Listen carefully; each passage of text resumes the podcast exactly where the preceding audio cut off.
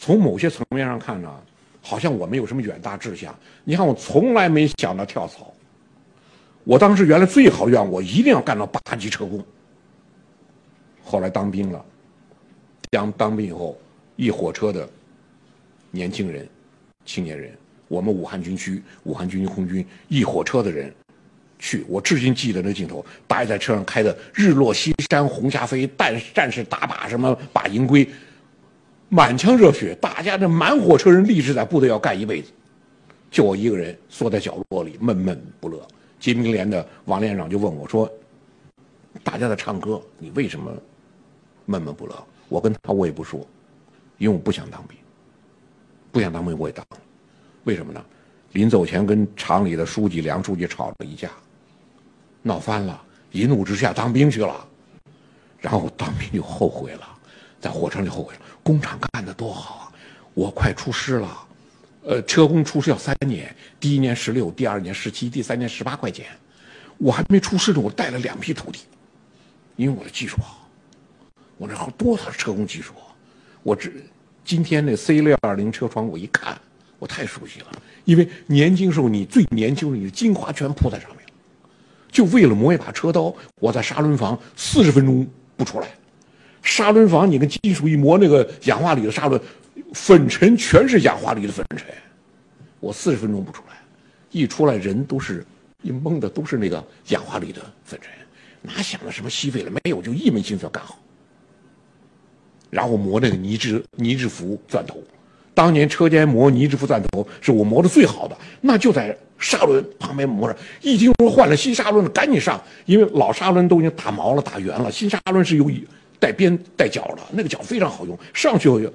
就用抢砂轮，我说你想到了磨刀里有砂轮粉碎打出来把人眼睛打瞎了，都有过这样的事故，我们根本就没想。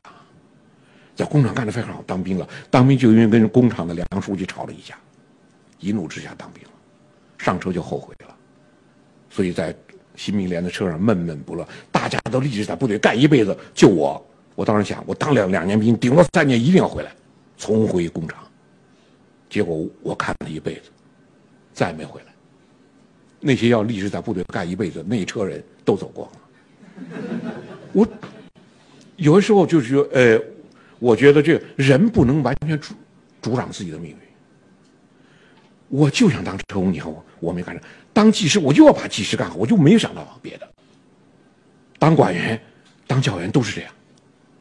然后，这就是命运嘛。当你干到这一步的时候，当你。就是你力图把它做到极致的时候，我觉得这命运就突然间出来什么了？就芝麻开门，下扇门突然间开了，你就走进去了。这个东西不是事先设计。你看，我们今天特别讲人生设计，父母都在给子女设计人生，不要输在起跑线上，要设计人生。然后父母设计完还自我设计。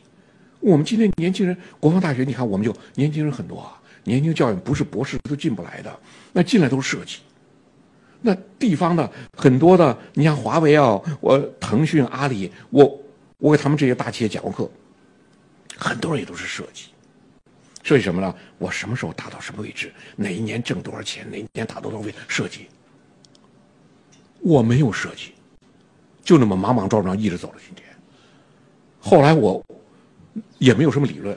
后来我看了看我们军队一个著名的指挥员陈赓大将讲那话，我觉得讲的很对。他说：“枪声一响，再好的方案作废一半，起码作废一半。你就设计吧，你就给自我设计吧，你为你的子女设计吧。枪声一响，再好的方案作废一半。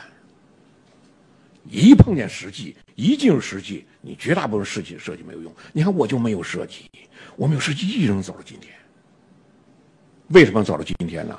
我觉得就有感觉，就是这种感恩呐。我当年没有这个理论呢，我后来看了书我才明白了。罗伯特所所罗门说的，感恩使人认识到我们没有一个人是完全独立的，都需要他人帮助。耶鲁大学的校长彼得沙洛维讲，感恩促使我们反反思作为个人的局限性。他说，当我们心存感恩时。我们就很难被嫉妒、愤怒、仇恨的负面情绪、感情控制。使人在困境中也能发现美好的东西。这都是我过来多少年以后，我看了我特别有感触。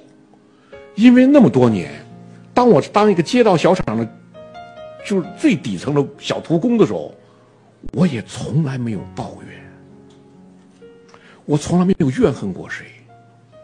我怨恨这个时代，怨恨这个家庭，怨恨这个社会，怨恨周围的人，没有，我非常感激。